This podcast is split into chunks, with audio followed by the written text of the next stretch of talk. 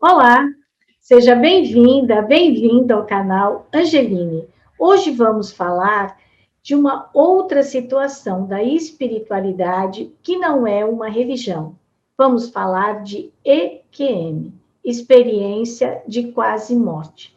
Geralmente, as pessoas que passam por esse tipo de situação, quando elas retornam à vida, ou quando elas retornam ao corpo, quando elas tomam uma consciência, elas voltam muito mais espiritualizadas, muito mais preocupadas com o outro e em tornar esse mundo melhor e viver o presente. É desse assunto que vamos tratar hoje aqui no canal Angeline. Mas antes de começar a entrevista, eu te faço um convite. Se inscreva aqui no nosso canal e acione o sininho e nos siga nas redes sociais. Vamos juntos falar cada vez mais sobre a cultura do encontro e a cultura da paz.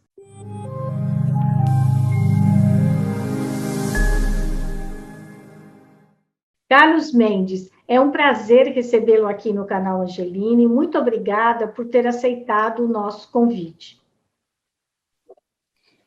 Eu que agradeço por esse convite tão generoso. Carlos Mendes, você é físico e começou a fazer um canal no YouTube chamado Afinal, o que somos nós?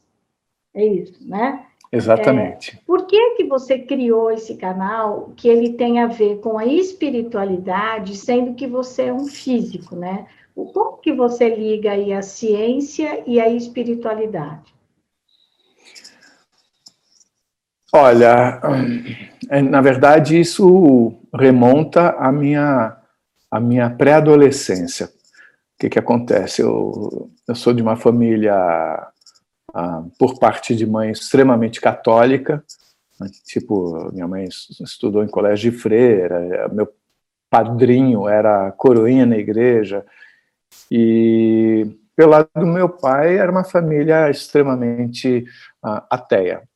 E aí eu fiquei ah, nesse embate, olhando para um lado e para o outro, tentando entender o que, que eu estava fazendo ah, aqui, quando com 12 anos de idade eu pensei que era morrer, e aí eu entendi que morrer era ficar sem pensar, tentei ficar sem pensar, entrei em desespero, fui conversar com meus, meus pais, eles não tinham como me ajudar. Você não imagina o tanto de gente com quem eu fui conversar. E me tornei ateu. Me tornei ateu, não, ninguém se torna ateu porque quer, eu acho. É porque é uma decorrência natural de você não ver nenhum motivo para você pensar diferente.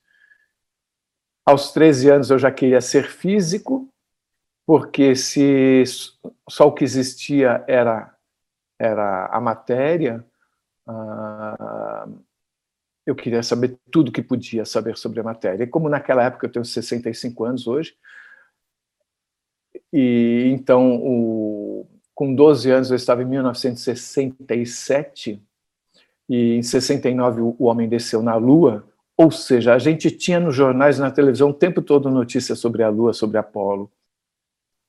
Então eu pensava, bem, eu quero saber das coisas. Eu imagino que quem mais sabe é quem está em condições de chegar até a Lua. Então eu falei, é, é na física que eu vou. Nossa, que interessante, né? Para um raciocínio para um adolescente, né? Nossa, muito legal mesmo. É, às vezes as pessoas me falam algo assim, eu estranho, mas isso me pareceu absolutamente natural uh, naquela época. E aí eu comecei, a, aos 13 anos, escrevia para a NASA muitas cartas e eles me mandavam coisas, minha gratidão eterna a eles, me deram muito suporte emocional, assim, me mandaram muito material. E, e aí acabei entrando na física. Mas você, escreve, dessa... você, escrevia para a NASA falando o quê? Só para só, só minha, a minha curiosidade aqui. É. Dizendo que eu era um estudante brasileiro de 13 anos e que eu pretendia ser físico uh, que eu pretendia trabalhar na NASA e uh, queria saber se eles poderiam me mandar alguma coisa para eu já ir me preparando, estudando qualquer coisa, e eles mandavam muita coisa. Me mandaram, inclusive, na época, alimentos desidratados que eles serviam para os, para os astronautas. Nossa, com tudo que era o correio brasileiro, hein? Que legal ter recebido isso. Sim, sim. Uh, e eu uh, guardei por décadas isso e não sei por que eu, eu, eu, eu, perdi esse material. Hum. Bem, de qualquer forma, eu entrei na física e continuei nessa atuada, estava extremamente focado numa vida acadêmica que eu pretendia ter. E aí, uh, bem, aconteceram uh, problemas na família que fizeram com que eu mudasse um pouco o rumo e também havia um fato de que não era só de física que eu gostava, né? Meu pai é, é, era compositor musical, a música era muito presente na minha vida, eu, eu gostava muito de tocar, eu também compunha, mas um fato que foi determinante enquanto eu estava na física é que ah, por uma circunstância muito específica, eu conheci uma vidente, uma senhora vidente de mais de 70 anos, que era filha de um militar, nunca viveu disso, mas havia uma adolescente que havia desaparecido e foi levada uma foto para ela por um conhecido. Ela tinha esse dom de olhar para a foto da pessoa e falar coisas sobre o futuro dela, dessa pessoa da foto. E tudo que ela falou aconteceu. E eu fiquei chocado porque para físico o tempo é uma grandeza linear, ou seja, ela só vai para frente. Não existe esse papo de eu, ah, eu vou, vou ali daqui a um mês e já volto. Isso não existe. Para nenhum cálculo físico da física, isso, ah, isso não tem, a princípio, nada a ver com relatividade ou física quântica também. É uma outra coisa. Então, isso me causou um, um terremoto absurdo, mas ah, com isso eu comecei a perceber: uau, existe alguma coisa que a matéria, pelo menos hoje, não consegue entender. O que é isso? E a partir de então eu comecei a perceber ah, uma série, um, uma série de pessoas que tinham poderes Uh, fiz curso de parapsicologia, fiz eh, para investigar, só que eu sou cego, surdo e mudo nesse, uh, nesse quesito de sensibilidade. Né? Então, comigo não adiantava, mas com o tempo eu comecei a perceber que tinham pessoas que eram diferentes, inclusive uma tia minha, que eu vinha saber depois. Porém, isso não ficava num. Nessa época, veja só, eu acho que é importante separar duas coisas. Você pode ser, uh, achar que existe alguma coisa depois e ser ateu ao mesmo tempo. Porque é, você pode achar que existe alguma coisa, mas que essa existência de alguma coisa não necessita a existência de um Deus. Seja lá o que você defina como isso. Por outro lado, você existem muitas formas diferentes que as muitas religiões dão sobre o que acontece depois, supondo a existência de um Deus. Mas então eu não pensava em existência ou não de Deus. Eu pensava uh, ou o que seria Deus. Eu pensava uh, se o, o, entendimento da matéria resolvia tudo. Tá? Eu percebi já depois da física, eu fui estudar filosofia também, uh, por um ano, semiologia. Uh, eu percebi que a, a, ciência não explicava tudo. Ok. Você se formou em física e depois você foi fazer um ano de filosofia na semiótica, é isso? É, na verdade aconteceu, eu vou comentar de relance, a, a, um, eu tive um irmão que morreu, eu era bolsista da FAPESP, e, então eu tinha uma dedicação aos estudos absurda, tipo 10 horas por dia era de fato um absurdo. Ah, e quando esse meu irmão morreu, ele era três anos mais velho do que eu, eu perdi o chão. Perdi o chão e descobri que aquilo não estava me fazendo feliz, do jeito como eu achava que devia ser, visto que a vida podia acabar a qualquer instante. Isso teve um efeito muito grande. Eu eu devolvi a bolsa da FAPESP, eu não quis mais a vida acadêmica, que estava se desenhando, eu estava no segundo ano de graduação, porém eu gosto muito de física ainda assim. Então, eu terminei o curso de bacharelado, mas aí dentro dessa minha pesquisa, é como se esse, afinal, o que somos nós, existisse, tivesse existido, tivesse existido desde sempre na minha vida. Então, ah, quando eu me formei em, como bacharel em física, eu quis eu quis ir mais fundo ainda nessa, nessa pesquisa e é pirante a coisa. Eu quis questionar a linguagem que a gente usa para discutir o que somos nós. É, é pirante. Uhum. E esse é o papel da semiologia, que discute os símbolos, a semântica e por aí afora. É. Né? Eu me dediquei a isso há um ano também. Mas eu descobri, depois de um ano, já na, na FEFELESH, que é a Faculdade de Filosofia, Ciências e Letras, uh, ou, ou, algo assim, uh, da USP, e descobri que o meu interesse era para a minha vida, não para tornar isso uma profissão. Bem, resumindo, depois eu fiquei seis anos, uh, fui para música, depois eu fui trabalhar em publicidade como cineasta, onde eu de fato fiquei mais tempo, Uh, e aí, em 2013, quer dizer, olha, 30 anos depois, né, a física lá atrás, a arte muito presente na minha vida, mas eu sempre antenado para tudo que se falava sobre física. E aí, eu, eu, eu, o médico de meu pai, que é o Dr. Edson Amâncio, uh, meu amigo também, estávamos conversando, Uh, e ele, de repente, me fala sobre experiência de quase morte. Eu, isso em 2013. Eu falo, o que, que é isso? Aí ele me conta que uh, de um médico holandês chamado Pim van Lommel, que tinha uh, escrito um artigo sobre isso e que tinha sido lançado numa revista inglesa chamada The Lancet, muito eh, especializada em medicina, muito respeitada mundialmente, falando sobre uma pesquisa que ele fez sobre mais de 300 casos de experiência de quase morte, uma pesquisa médica, estatística. E também ele escreveu um livro chamado Além da Consciência, sobre esse tema. E aí, ah, porque nós estávamos falando sobre, sobre a vida em geral.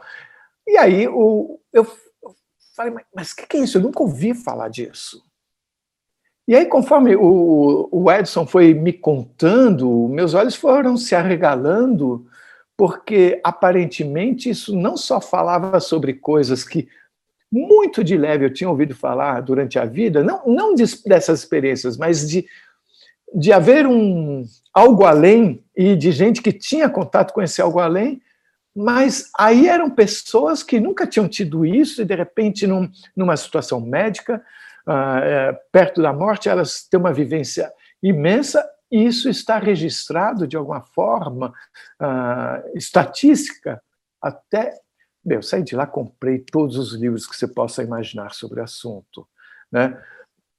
E aí eu comecei a ver que isso respondia parte do que eu, eu perguntava desde os aos, 12 anos de idade.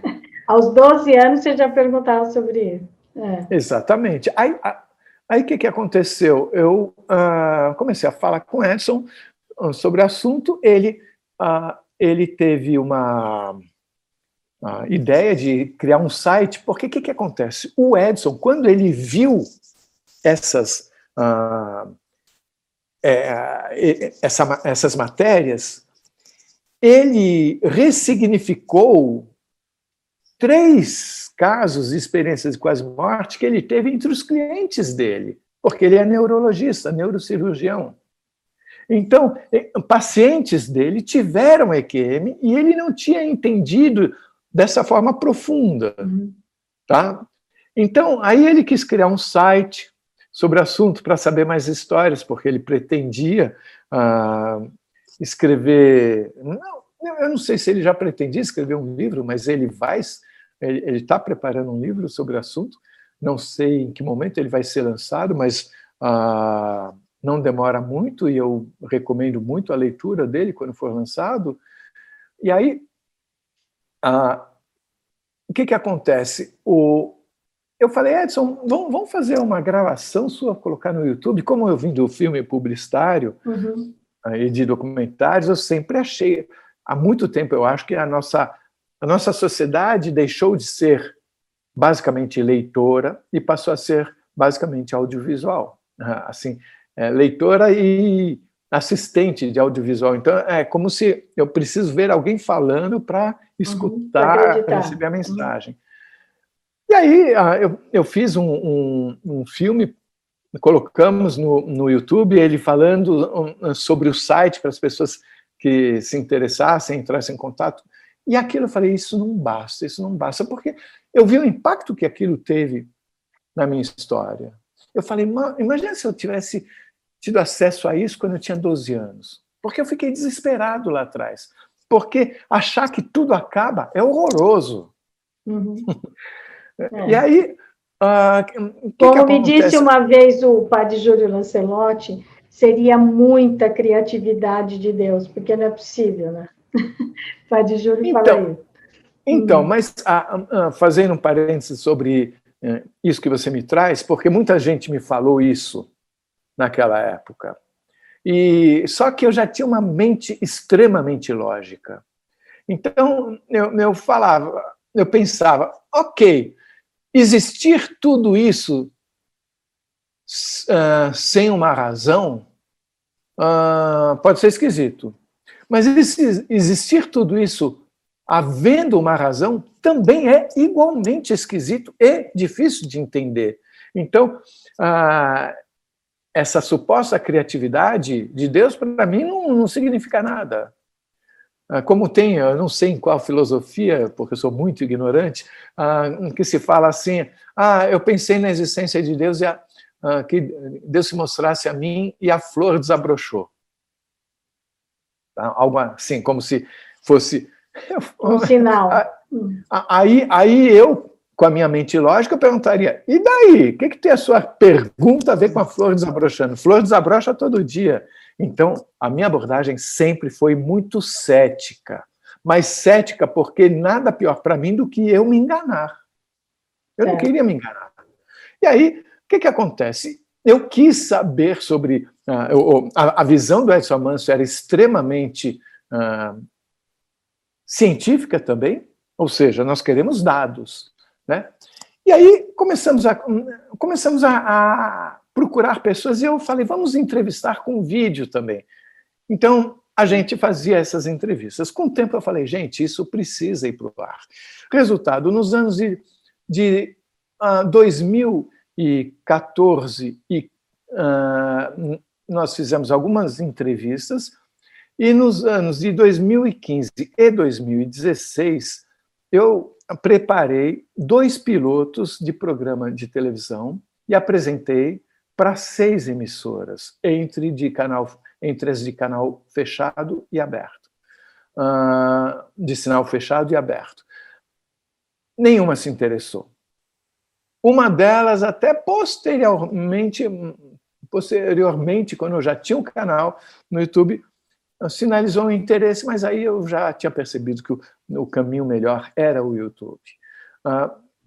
Nenhuma se interessou, e um, a, a, minha filha, Nara, que apresenta o canal, tinha um, um, um amigo ator chamado Guilherme Ródio, que, numa conversa, me trouxe a sugestão de fazer um canal de YouTube sobre isso. Eu já tinha um canal que eu usava profissionalmente como publicitário, e eu comecei a falar: eu não posso deixar isso morrer. Eu não posso morrer significa eu não posso deixar de me esforçar ao máximo para levar essa novidade às pessoas. Né? E comecei de uma forma que eu, no dia 1 de janeiro de 2017, de uma forma que eu não sabia.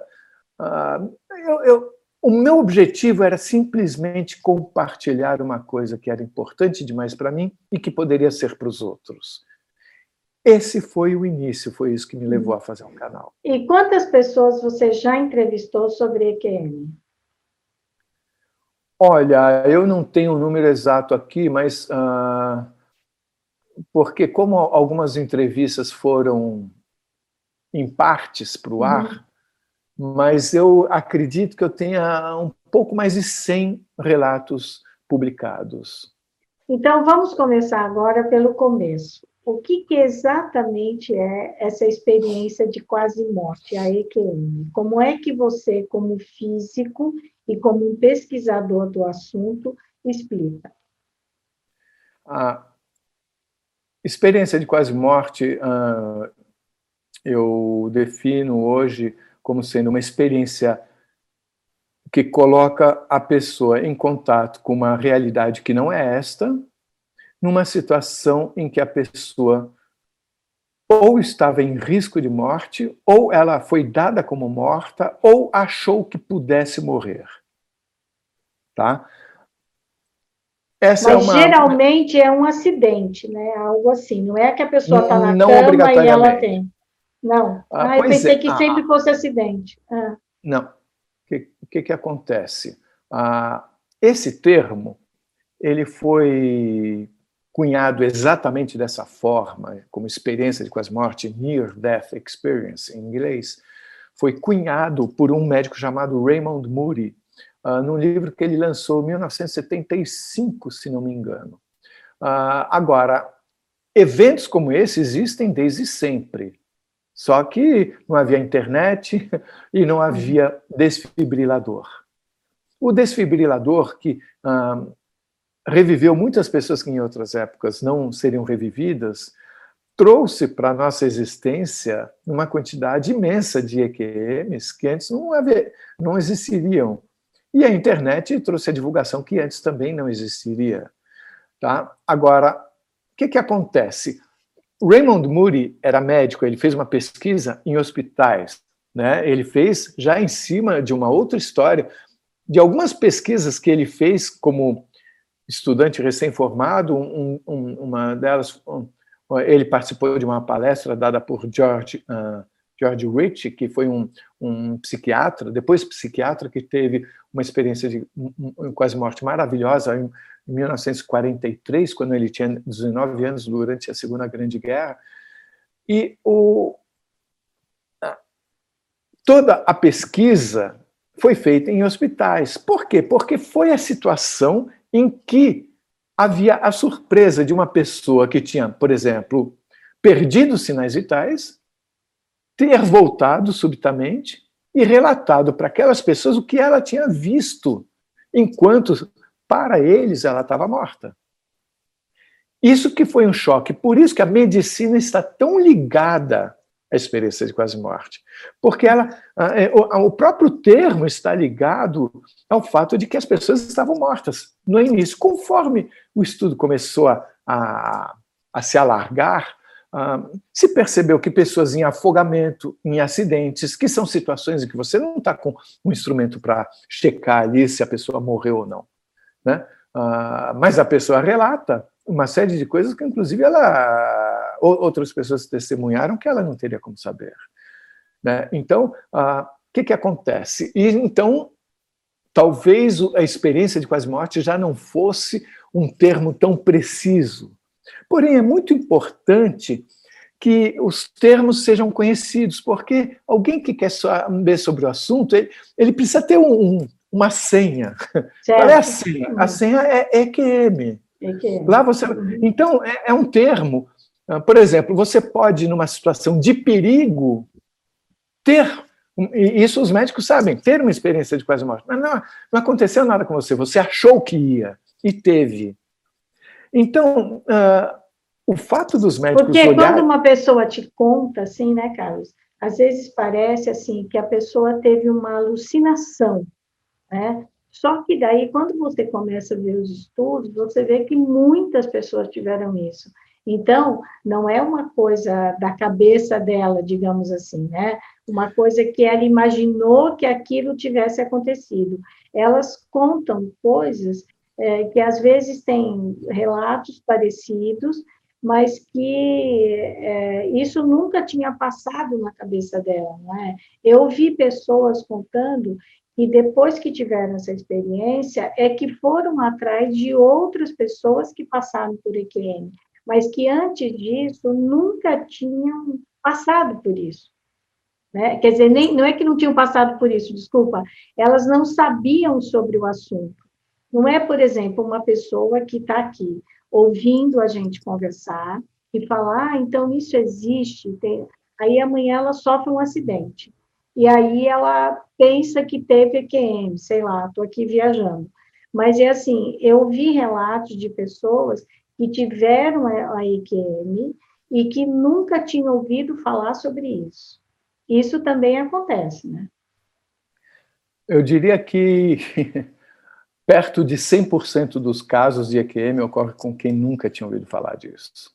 Isso que é o mais interessante.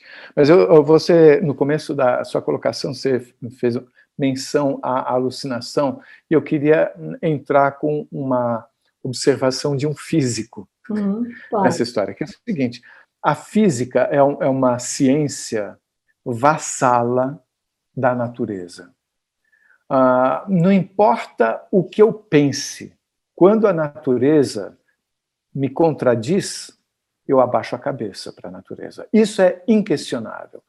Uh, então, é por isso que foi possível surgir, por exemplo, tanto a relatividade quanto a física quântica, porque não importa o quão estranhos sejam os argumentos usados em favor desta ou daquela teoria, uma vez que a experiência prática, a experimentação, os dados experimentais deem sustentação para essas teorias, elas passam a ser respeitadas, não importa se eu concordo ou não com elas. É fato. Então, o que, que acontece? Por que, que eu trago isso aqui na nossa conversa? Porque ah, ah, tem, um, tem um pensamento científico que é o seguinte: ah, mil experiências ah, que confirmem, cujo resultado confirme a predição de uma teoria, não servem para dizer, para atestar uma validade total desta teoria. Só serve para dizer que, por enquanto, ela responde aos dados estatísticos de forma uh, afirmativa. No entanto, uma única experiência, uma única experiência, depois dessas mil, que contradiga essa teoria, derruba a teoria. Uma única.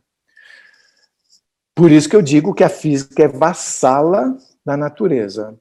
Então, o ah, que, que, que, acontece? Uma vez que uma pessoa uh, está desacordada numa sala de operação, tá? com um tampão nos olhos, sob anestesia geral, e quando ela volta, não importa se foi dada como morta ou não, quando ela volta, ela relata, por exemplo, o que diz um papel que está escrito, uh, está colado na parede, numa sala fechada, que não é a sala onde eles estão. Então, eu concluo que, inevitavelmente, alguma coisa dessa pessoa saiu dali e foi até lá. Porque ela teve acesso àquilo. Se eu vou dizer que a consciência saiu dela e foi até lá, se a consciência dela se expandiu e foi também até lá, eu não sei. Mas a consciência não está mais, definitivamente, não está mais ah, necessariamente restrita ao corpo. Basta uma única experiência como essa para eu dizer isso. E nós já temos no planeta centenas, milhares de experiências como essa. Então, muito fico boquiaberto por perceber que as pessoas ainda tentam entrar, uh, encontrar alguma uh, justificativa para um fato que para mim é resolvido sabe? Então, é exatamente como você falou. Algumas pessoas falam uh, em alucinação, efeito do remédio, uh, uma falta de oxigenação no cérebro. Uh, só que tudo isso já foi abordado pela medicina. Agora, na minha cabeça eu penso, mas ok, nem precisava de tudo isso ter sido abordado. Na minha forma de pensar de físico, gente, está mais do que provado que alguma coisa Uhum. E não está restrita ao corpo físico dela, foi até lá e voltou. Então, isso já justifica a nossa pesquisa. Indo além no que você falou, é o seguinte: há uma médica canadense chamada a doutora Yvonne Kaysen, que ela teve, em 1979, uma experiência de quase morte espetacular. Ela estava sobrevoando a, aquele universo gelado no Canadá. O avião teve que fazer uma aterrissagem forçada.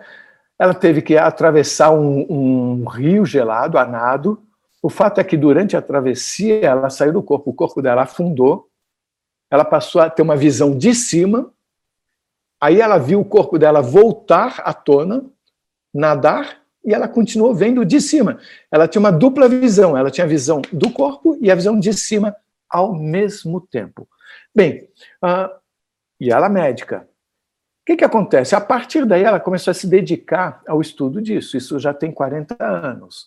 Tá? E ela fez, e... ela fez isso, mas ela só viu o corpo dela, o que eu não acho que é pouco, mas é, ela também teve alguma coisa, alguma experiência, alguma experiência assim espiritual, algo do tipo, ou ela só acompanhava o corpo? Ela, ela escutava, ela escutava vozes uh, falando. Uh, veja só, aí é uma questão da gente uh, definir o que é espiritual ou não, porque a Sim. palavra espiritual tem uma conotação possivelmente religiosa.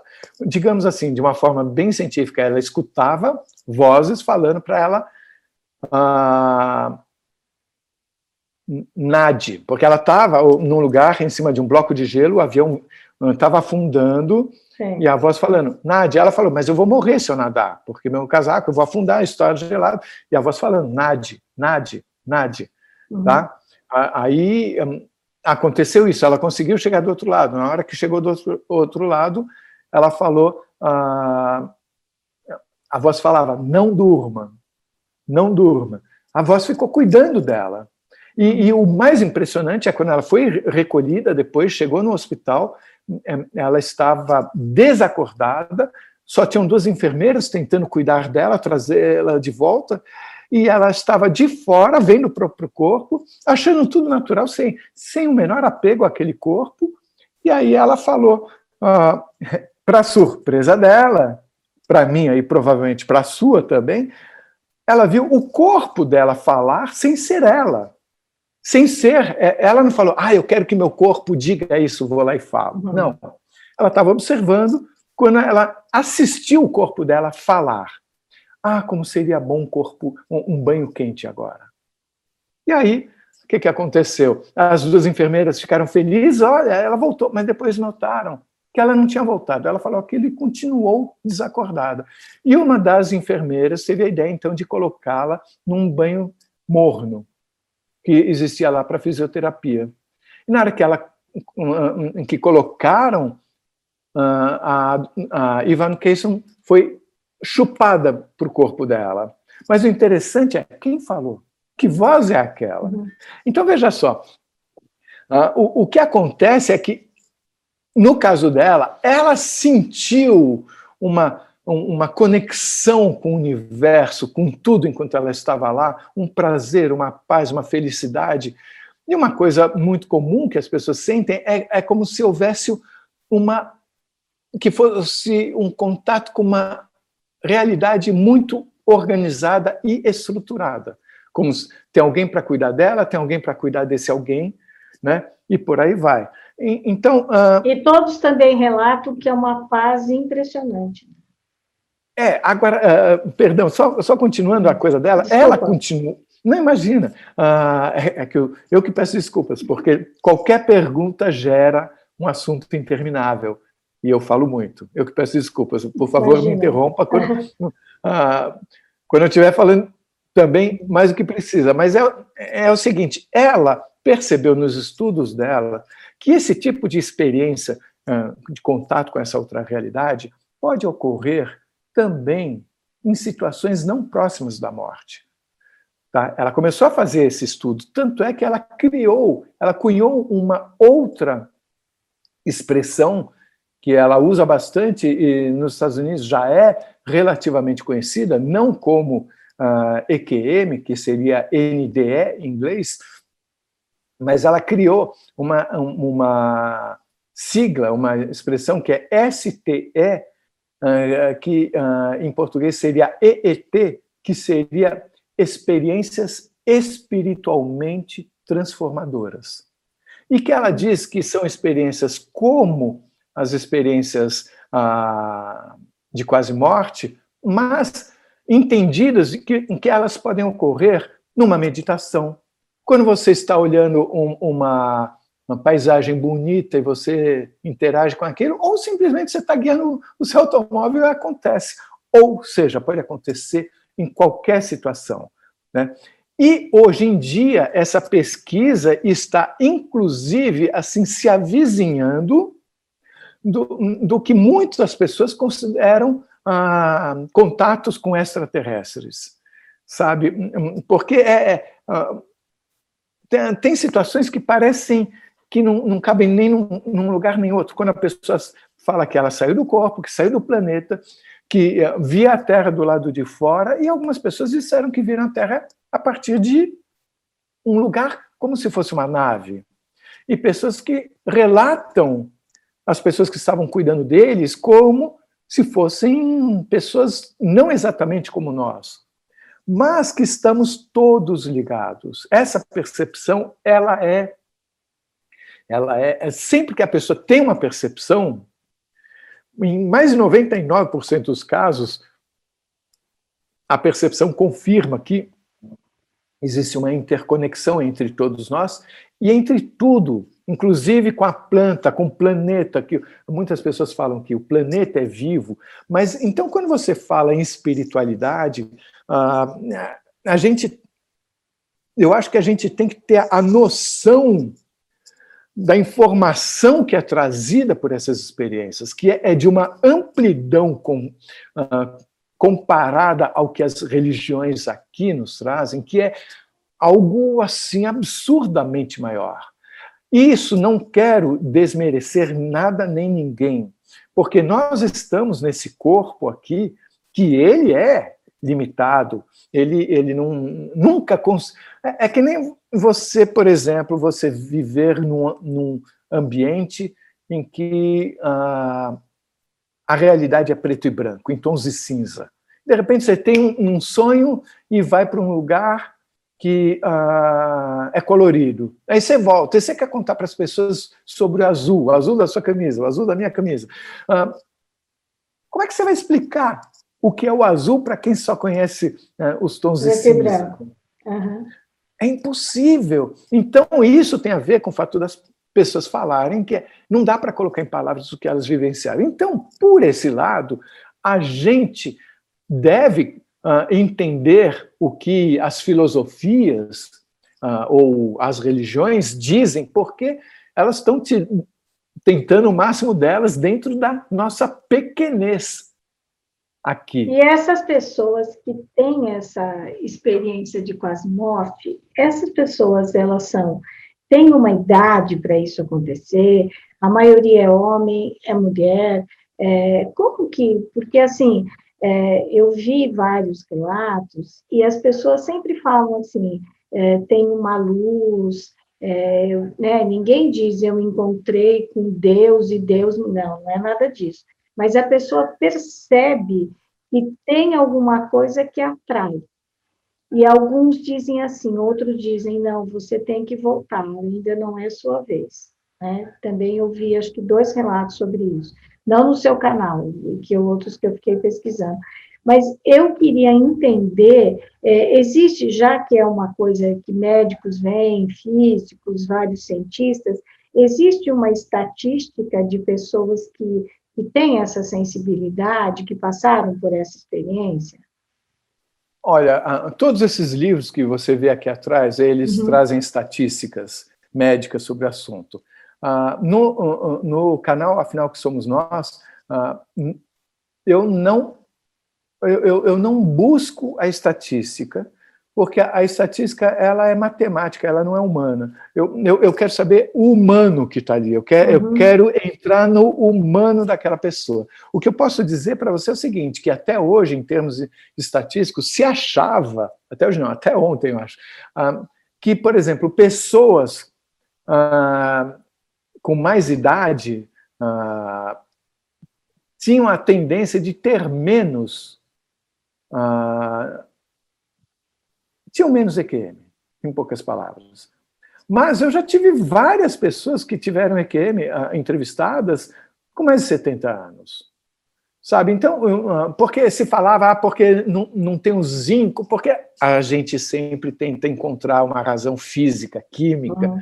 para isso, né? Porque eh, se fala, se falou numa época do DMT, que é a, ah, eu não vou saber agora dizer o significado dimetil, alguma coisa, uh, DMT, que é produzido pela glândula pineal. Tem até um médico chamado uh, Rick Strassman, que escreveu um livro, uh, DMT, a, a, molécula do espírito, em que ele começou no livro achando que né, a, é, a, existência do DMT na glândula pineal, é, assim, produzido pela glândula pineal, explicaria isso. Ele termina o livro tendo uma compreensão diferente de que o DMT, sim, tem uma função nessa nessa ocorrência, mas é uma função de tipo interface. É como se fosse é. a, a, a, a, molécula que numa mão pega no corpo e numa outra mão pega no, na parte não material, né? Uhum. E, e, gruda. Então, uh, o que que acontece? O e perdi. Perdi. Não, que é que eu estava eu tava falando se tem uma estatística sobre ah, sim, isso, sobre se é mais jovem, mulher. Hoje em dia, uh, fora essa questão da, da idade que se achava, hoje em dia acho que não se acha mais, uh, mas tanto faz se a pessoa é, se é homem, se é mulher, se é jovem, se é idoso, se é criança, se é japonês, se é oriental, se é, uh, uh, se é negro, se é branco, uh, se, é, se é rico, se é pobre, se é se vive no Alasca ou se vive no Brasil, tanto faz. Não tem a menor diferença. E isso é uma coisa que deixa claro que é uma coisa de todos nós. Isso a maioria sente a EQM quando passa por um acidente, embora ela possa ter EQM em outras situações, como você já disse. Olha, veja só, a gente tem que juntar nessa história as experiências, eu vou chamar de experiência mística, que até para facilitar, uhum. qualquer experiência que, que nos coloque em contato com uma realidade que não é só essa. Assim, a gente uh, tem uh, as saídas do corpo que ocorrem quando a pessoa está dormindo ou em meditação e que elas estão na mesma estrada. Normalmente, as EQMs, quando envolvem um risco de fato da pessoa terminar essa jornada aqui, ela é uma, é uma viagem bem mais profunda, mas não dá para dizer que não seja profunda um, uma, uma saída do corpo, só uma experiência fora do corpo. No entanto, o interesse que eu tenho pelas uh, EQMs é porque uh, muitas vezes as pessoas têm experiências que são riquíssimas fora do corpo, mas são pessoas interessadas no assunto. Entendi eu gosto do dado científico da coisa ter acontecido com quem nunca pensou sobre isso. Uhum. Do nada. Então, é, é, é o, uh, é o religioso, seja lá qual for a religião, que quando ele tem experiência, ele sente a existência, uh, uh, que existe algo além, que existe uma organização, que existe alguém acima, depois alguém acima, e Porém, a pessoa diz que é muito diferente do que ela pensava que seria. Nunca encontrei um caso em que a pessoa falasse: Nossa, é exatamente o que eu pensava. Nunca. E, e, essas pessoas, elas, quando elas depois elas retornam ao corpo, porque a maioria descreve o quê? Que sofre o um acidente, enfim, que tem EQM, e que aí, nessa EQM, ela vê uma coisa que ela nunca viu, ou uma luz, ou geralmente ela tem uma sensação diferente. E ela continua vendo o corpo físico dela é, praticamente morto. Né? Aí, quando ela volta e ela retorna e ela está te contando isso, ela tem uma experiência, vamos dizer assim, espiritual maior. Ela volta com a certeza de que existe algo, não importa que ser seja, mas que existe algo superior a nós, que não seja só o que a gente vive hoje. Ah, eu posso responder estatisticamente, eu diria que mais de 90% dos casos as pessoas voltam com essa, eh, essa certeza de que existe. Ah, bem, 100% voltam sem medo da morte. Apesar de que teve um caso da pessoa continuava a ter medo da morte, mas não por achar que não, não houvesse nada além, mas sim por medo do que ela iria viver depois da morte. Mas ah, 90% talvez, é, ou um número grande assim, percebe a existência de uma, de uma organização, digamos assim, de uma forma terrena, piramidal, como se houvesse algo acima, mas sempre esse algo acima ele é, é, ele é visto como algo incompreensível. Não um velhinho de barba branca sentado numa poltrona. Não é, não, é, não é, alguém como nós, não é alguém como. Uh, tem até um poeta maravilhoso que disse: Ah, se Deus existe, ele que se apresente, abra a porta e se apresente. Quer dizer, ele está imaginando a, a, figura de Deus que ele imagina é de uma pessoa como ele. Tá? E muitas religiões, ou mu muitas pessoas, eventualmente podem também resvalar nessa compreensão. Uhum. E a compreensão que as pessoas trazem, quando trazem, e eu acho que é mais do que 90% dos casos, é uh, que existe algo acima. Mas esse algo acima não, dá, não cabe na, na, na nossa capacidade de é, compreensão. É, não cabe na definição que a gente sabe. Então, uma coisa que é muito comum, é, é, para não dizer em 100% dos casos, é as pessoas voltam defendendo arduamente que as religiões não dividam e se somem, que as religiões não, não digam que eu estou certo e o outro está errado, porque tudo isso é por causa da nossa imensa ignorância sobre tudo isso. E, e talvez um medo de cada um largar a, a, aquela corda onde ele se pendurou a, na vida toda até hoje, então ele tem medo de cair se largar aquela corda. E eu acho que a gente vive um, um, um momento tão complexo do nosso planeta que todo o esforço no sentido da convergência, do, de olhar o outro, é, isso está além de qualquer religião. É, porque e... é o que a gente fala muito aqui, né? Nós precisamos disseminar a cultura do encontro e a cultura da paz, né?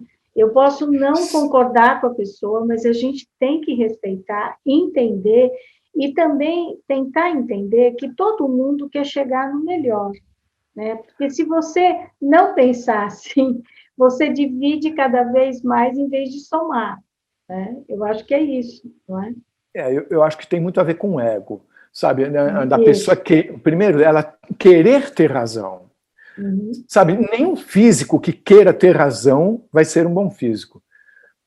Eu, eu digo mais que nenhum ser humano que queira ter razão vai ser um bom ser humano.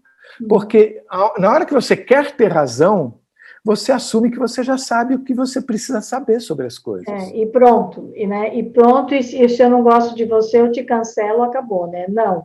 Sempre o conhecimento é libertador, não é, Carlos? Quando você aprende algo, ou quando a pessoa te fala e você fala, bom, eu vou pensar sobre isso.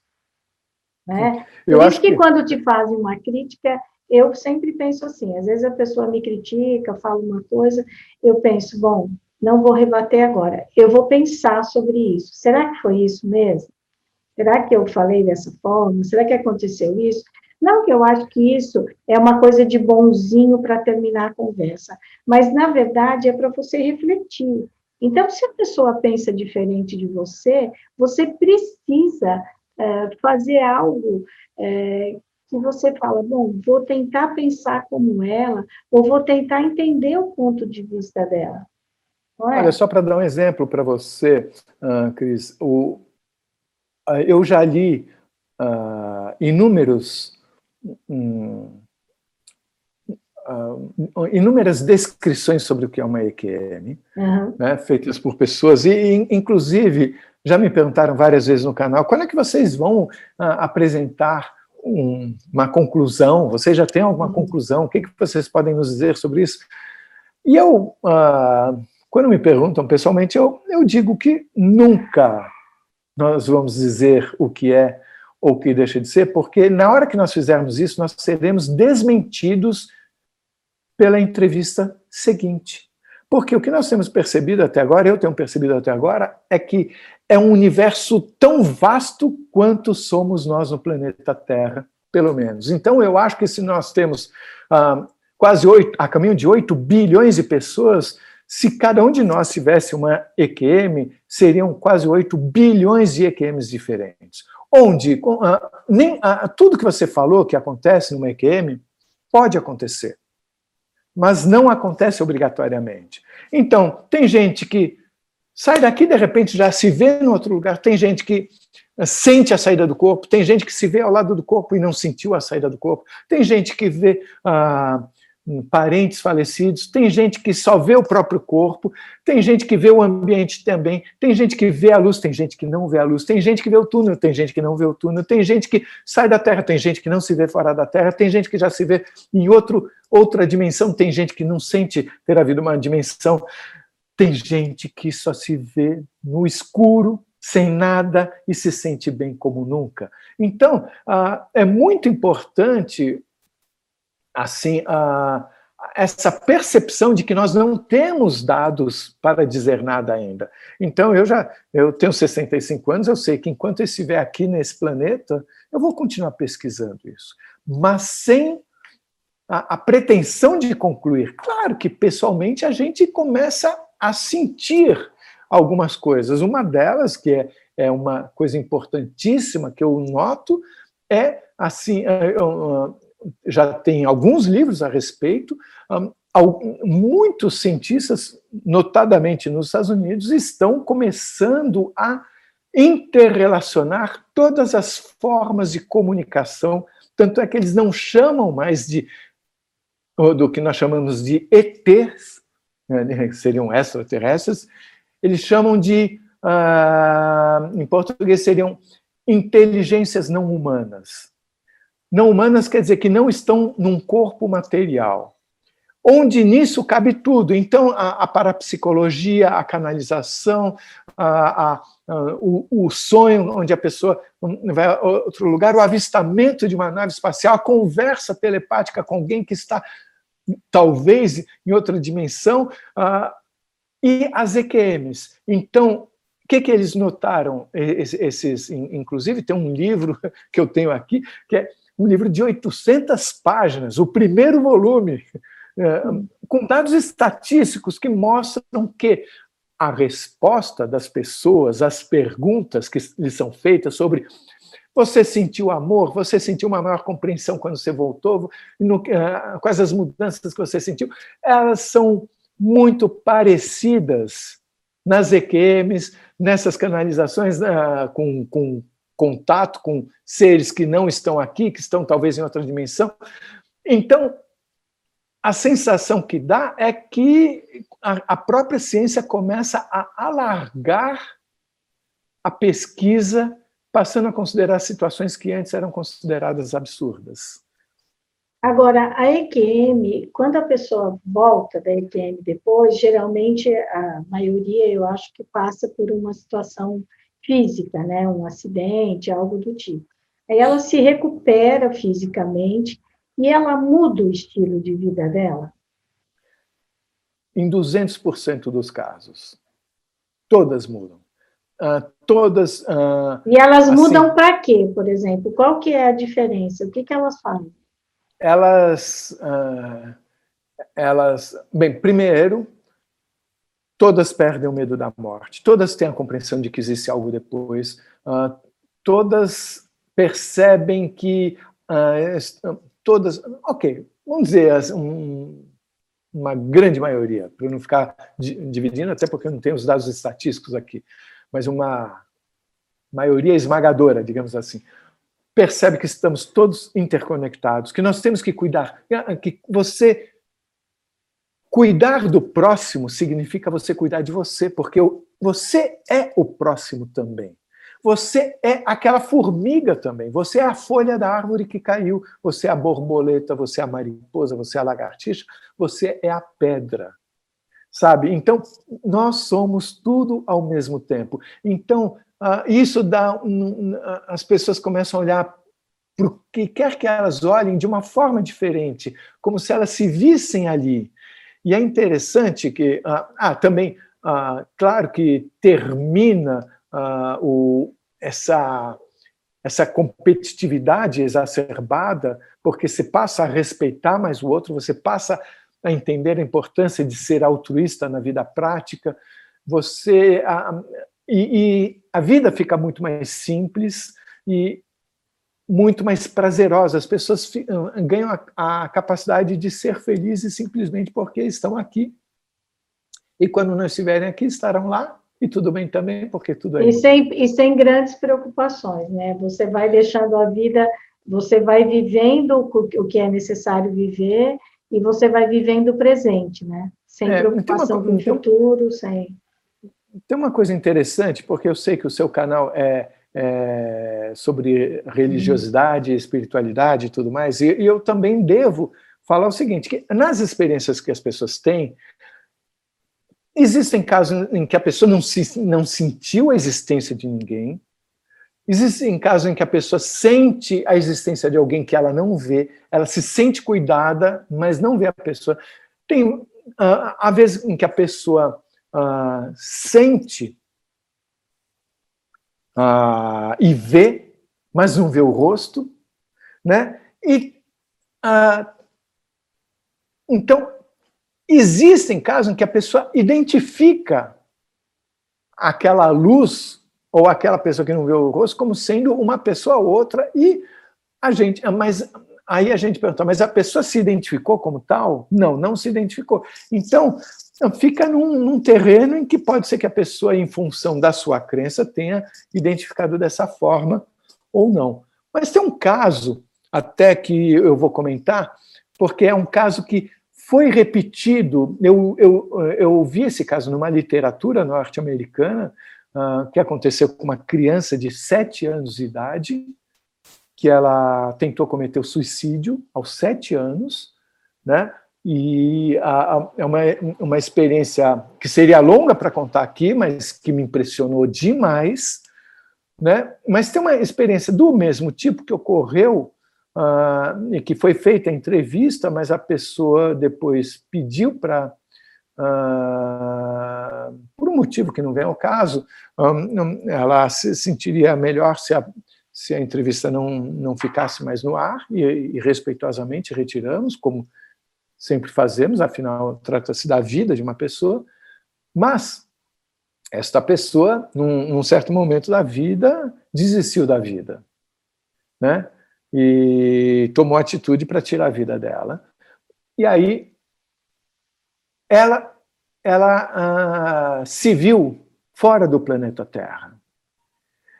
E isso são palavras dela. Eu posso falar porque não está identificado quem é, mas acho que até a pessoa uh, ficará feliz se isso que eu vou contar for levado adiante. Ela se viu fora do planeta Terra e e viu uma. Ela se viu a hora que ela teve, que ela cometeu o suicídio, que ela tentou cometer o suicídio. Não, aconteceu muita coisa entre uma coisa e antes, mas ela, ela foi subindo e, e estava fora do planeta Terra quando ela disse que viu uma luz se aproximando. E nas palavras dela, nas palavras dela, ela disse que ela sabia que era Deus aquela luz e que, e que ela não podia olhar para aquela luz em função do que ela tinha feito. Ninguém falou isso para ela. Ela disse que sabia isso. E quando, ah, e quando ah, a, a luz estava mais próxima, ela sentiu dentro da cabeça dela a seguinte frase: Eu te dei a vida, só eu posso tirá-la. Agora volte e não erre mais. Então, uh, essas frases, eu falei, uau, isso é lindo, isso é maravilhoso. Uh, agora, então o que, que acontece? Quando a gente entrevista uma pessoa, a pessoa traz esse conhecimento, a gente simplesmente publica.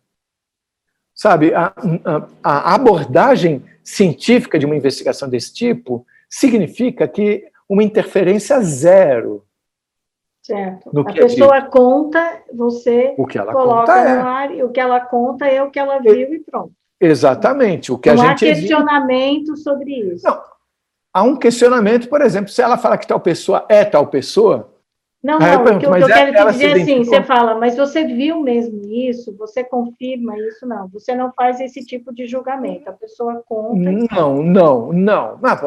Ah, eu vi minha mãe, sabe? O ah, ah, que, que, que acontece? Aí também a importância do canal fazer centenas, milhares de entrevistas.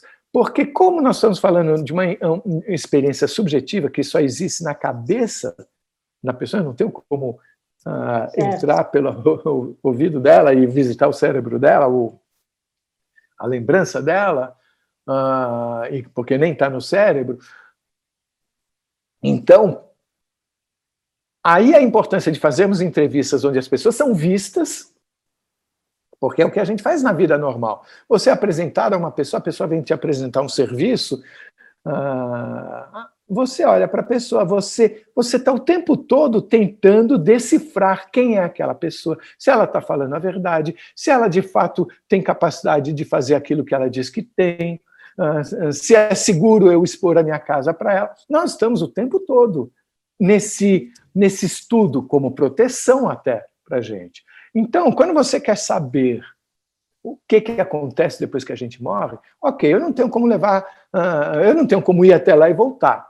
Mas tem um monte de gente que diz que foi e voltou. Então, o que, que essas pessoas têm a dizer? E aí todo mundo escuta. E aí cada um conclui. Por isso que a gente diz: nós não queremos concluir, nós queremos que cada pessoa uh, assista às incontáveis entrevistas e Use isso dentro da construção da sua verdade particular, somando os conhecimentos que acumulou durante a vida, porque isso é também exercer o nosso livre-arbítrio. Em termos científicos, nós estamos criando uma base de dados maravilhosa para um momento em que talvez isso seja usado, ou talvez nem precise, porque eu vejo o seguinte, que a, o canal está justificando a sua existência uh, enquanto está sendo feito, enquanto está levando, compartilhando informações que muitos não teriam como chegar a elas de uma forma gratuita e universal. É interessante falar uma coisa, que as pessoas, uh, eu entrevistei mais de 100 pessoas, uh, né? Então eu, eu, eu me sinto assim com uma certa familiaridade com cada uma delas.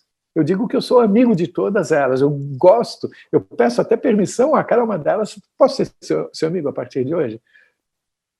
No entanto, é muito comum a pessoa que me dá a entrevista não conhecer ninguém mais fora ela que teve uma EQM. Eu já entrevistei uma senhora uh, uh, de Portugal, que ela tem mais de 70 anos, e ela estava falando, ela teve a, a EQM na, na, quando jovem adulta, né, no, perto dos 20 anos, ela nunca tinha falado neste intervalo de tempo para ninguém sobre o que ela teve. E ela não é o único caso. Então, a, a, o canal ele cria mais ou menos dois grupos, os grupos das pessoas interessadas sobre o assunto e dá uma espécie de, uh, de casa para as pessoas que vivenciaram isso. Uma espécie de possibilidade para que elas se sintam gente, que elas se sintam acolhidas também. Ok, não sou só eu, eu não estou louco ao falar que eu vivi isso, porque na sua imensa maioria as pessoas deixam de comentar sobre o assunto, porque quando começam a falar com os familiares, começam a ser olhadas de forma diferente uhum. e por é, aí vai. É, por isso que eu falei da história da alucinação, né? Porque às vezes parece que é isso, né? Que, que rola, né? Agora, Carlos, eu estou aqui muito curiosa. E depois de todo esse tempo gravando EQM, você continua ateu? Ah, olha, eu procuro não falar nunca o, o que eu ou uh, as pessoas envolvidas no canal pensam a respeito, porque eu estou muito atento ao quanto isso pode uh, representar de influência para pessoas que escutem. Tá? Eu acho que não importa o que eu penso. Uh, por outro lado, eu, eu posso garantir a você o seguinte: eu não tenho dúvida nenhuma de que não termina aqui porque os dados são acachapantes, os dados são totais, avassaladores, esmagadores, sabe? a coisa não termina aqui, tá? Agora, o como é que é, de que forma é, eu acho que, de uma certa forma, uh, eu acho que todas as, todas as religiões, de uma certa forma, elas tentam entender o que existe depois. E todas elas, tipo, olhar, é como você não pode entrar no circo, mas você pode olhar por baixo da lona um pouquinho. Acho que todas elas olharam por baixo da lona um pouquinho e, e viram coisas diferentes, sabe? Eu acho muito interessante que eu, eu, fiquei sabendo, porque eu acabo falando com pessoas de, de várias religiões, né? Ah, que, por exemplo, o, os judeus eles têm o hábito de não escrever o nome de Deus, né? Então eles escrevem D apóstrofe US, como que querendo dizer, uh, uh, ao fazer isso, querendo expressar a nossa incapacidade de entender o que ele é. Isso, de uma certa forma, eu acho que transparece das experiências, que Uh, uma coisa é você uh, achar ou sentir que existe o que você chama de Deus. Uma outra coisa é você achar que você é capaz de entendê-lo. É bem diferente. É, são coisas diferentes. E afinal, o que somos nós? Então, essa é, uma, é a pergunta que eu, eu, eu, eu sempre faço ah, e é engraçado, agora eu estou do outro lado do balcão, né? Hum. Eu acho que essas, eh, essa pesquisa toda, ela ajuda a, a, responder a pergunta que eu tinha aos 12 anos, eu espero que ajude a responder a pergunta das pessoas com 12, com 21, com 30, 40, 50, 70, 80, porque nunca para isso, né? Mas assim, o que eu sinto é que nós somos muito mais do que pensamos ser, que nós somos capazes de fazer muito mais do que temos feito. E que nós temos que estar atentos que estamos todos interconectados. E que quando nós estamos de alguma forma uh, agindo de uma forma que não seja amorosa com o próximo, nós estamos dando um tiro no nosso pé. Carlos, tem alguma coisa que você gostaria de dizer que eu não te perguntei, que você acha que é extremamente importante para esse tema que a gente conversou? Acho que não, Cris. As suas perguntas foram no ponto, me permitiram ah, desenvolver o assunto. Eu que peço desculpas porque eu falo pelos cotovelos, né? Então é uma coisa que nunca para. Eu, eu fico tem, sempre tentando puxar o meu freio de mão, mas às vezes eu não sei onde ele está. Não, não, não precisa puxar o freio de mão, não, porque você tem muita história para contar, tem muito conhecimento, né? E eu te convido aqui para você que está assistindo a gente, que está vendo esse vídeo, ou que está nos ouvindo aqui pelo podcast. Se você gostou, se inscreva aqui no canal Angeline, acione o sininho e nos acompanhe nas redes sociais. E deixe também o seu comentário. Você já passou por uma experiência de EQM, uma experiência de quase morte? Você já ouviu falar sobre isso? Você acha que de fato isso existe? Ou você acha que isso pode ser meio. Você desconfia disso? Deixe aqui os seus comentários. Carlos, eu te agradeço imensamente essa entrevista que você nos deu, o tempo que você tirou para conversar com a gente, né? Mas agradeço principalmente que desde os 12 anos de idade até agora, você pesquisa sobre o assunto, fez faculdade, uma faculdade de física que não é uma coisa simples, né? É difícil, tem que estudar muito, se dedicou. E agora você nos conta toda essa experiência e conversa com as pessoas de um tema que para muitos pode parecer meio, né, meio espinhoso ou que a pessoa diz será mesmo, né? Então, que legal que você une aí, vamos dizer, a experiência da ciência, né, da coisa que é exata, que é dois mais dois são quatro, junto com essas pessoas que têm experiências espirituais. Né? Te agradeço imensamente. Muito obrigada. Eu que agradeço a sua atenção, a possibilidade de levarmos essas informações ao maior número de pessoas. Muito obrigado e parabéns pelo seu canal. Muito, muito obrigada.